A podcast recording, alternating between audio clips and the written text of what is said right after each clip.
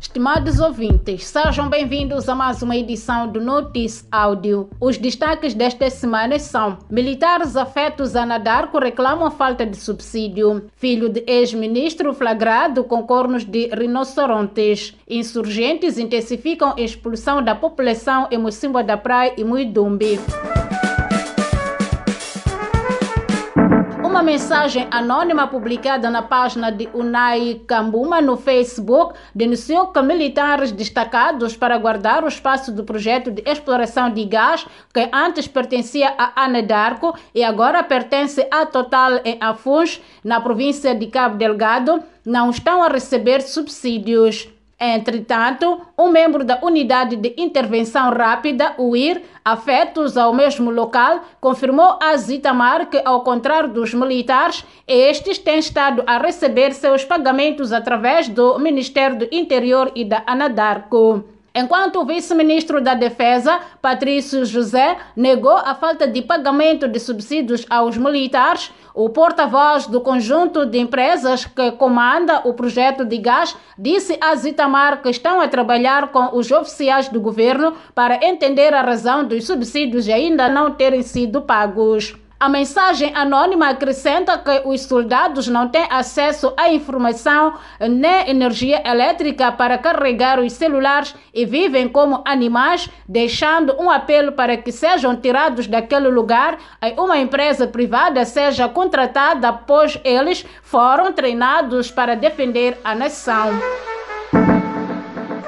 As autoridades moçambicanas detiveram na segunda-feira, na cidade de Maputo, Lucílio Chengala Matsinha, filho do general da reserva, ex-ministro e figura de destaque na história do Partido Frelimo, Mariano de Araújo Matsinha, quando estava na posse de chifres de rinoceronte. O porta-voz da polícia na cidade, Lionel Muxina, disse que Matsinha foi neutralizado perto de um hotel onde ele deveria entregar o pacote a um cliente. Muxina revelou ainda que Matsinha é residente na pátria de tais crimes, em particular na falsificação de pedras preciosas, tendo já sido detido e solto. Refira-se que nos últimos anos têm sido detidos vários cidadãos de nacionalidades diferentes, com destaque para chineses, tailandeses e vietnamitas, na posse de pontas de marfins e cornos de rinoceronte.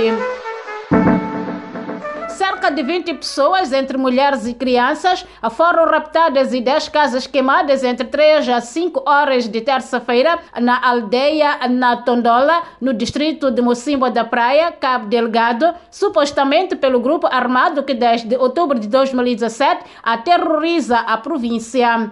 No período da tarde do mesmo dia, segundo a Carta de Moçambique, o grupo deslocou-se à aldeia Mungue, onde queimou casas. O mesmo aconteceu na segunda-feira, quando deslocaram-se às aldeias de Rua Rua, Nguri e Natibo, enquanto que nos povoados de Namatil e Samala, no distrito de Muidumbi, além de incendiar casas, também levaram produtos alimentares. A carta salienta que o grupo terrorista Estado Islâmico voltou a emitir nesta terça-feira, pela décima primeira vez, um comunicado a assumir a responsabilidade pelos ataques.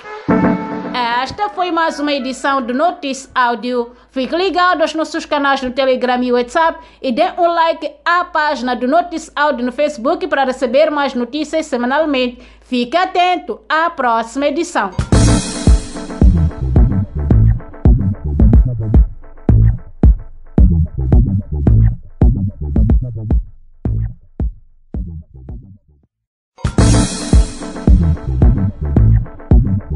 Saudações! Bem-vindo ao boletim do CIP que lhe traz as últimas notícias sobre a campanha eleitoral em curso no país até o dia 12 de outubro.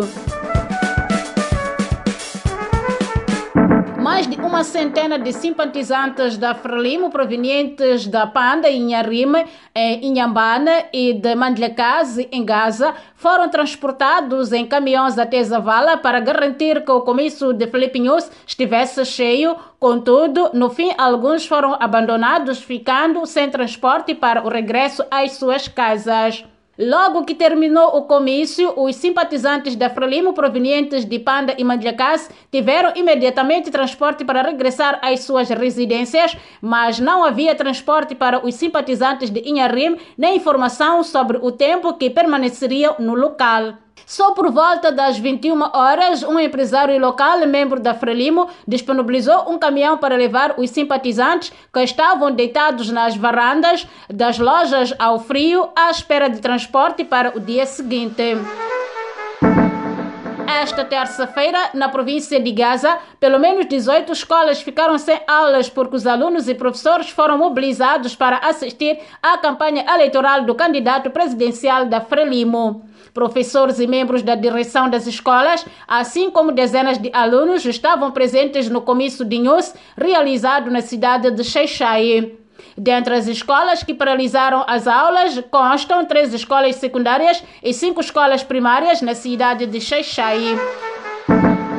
A Renamo está preocupada com o envio de novos agentes da polícia para Murrumbala, sua zona de influência e onde o partido mantém uma base militar na localidade de Sabe. A Renamo considera que estes agentes da Polícia de Proteção foram afetos ao distrito para encobrir fraude durante as eleições. O novo efetivo de agentes foi enviado para o distrito no dia 24 de setembro. Murrumbala é um bastião de oposição e a Frelimo nunca venceu eleições ali desde 1994. Continua a escutar o boletim eleitoral do CIP, Centro de Integridade Pública. O chefe de informação da Renamo, Emoatiz, Inácio Razão, foi agredido por dois simpatizantes da Frelimo que o obrigaram a despir a camiseta da campanha eleitoral do seu partido. O caso ocorreu na segunda-feira na localidade de Condés, posto administrativo de Zombué. A vítima contraiu ferimentos ligeiros, reportam os nossos correspondentes. A Renamo reportou o caso ao posto policial de Zombué e os envolvidos foram intimidados a comparecer na polícia.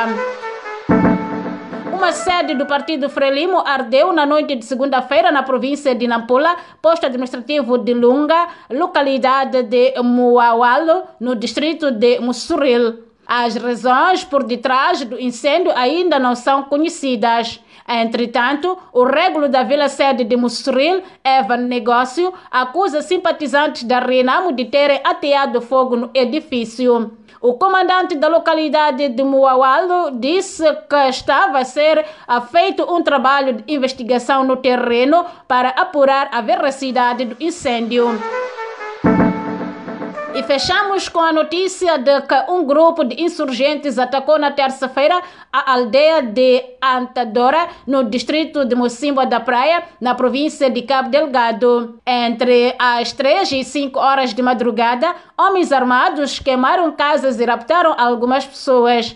Não houve mortes, reportam os correspondentes do CIP na zona. A aldeia de Antadora localiza-se na estrada principal que dá acesso ao distrito de Moeda, Mocimboa da Praia e Palma. Este é o décimo ataque na província de Cabo Delgado e o quarto em Mocimboa da Praia desde o início da campanha eleitoral. Devido aos ataques frequentes, um número considerável de eleitores não poderá votar no dia 15 de outubro. Antadora tem um posto de votação com 270 eleitores inscritos. Escutou o boletim informativo do Centro de Integridade Pública, CIP, sobre a campanha eleitoral que decorre em todo o país até ao dia 12 de outubro. Este boletim é transmitido todas as terças e sextas-feiras aqui na sua rádio.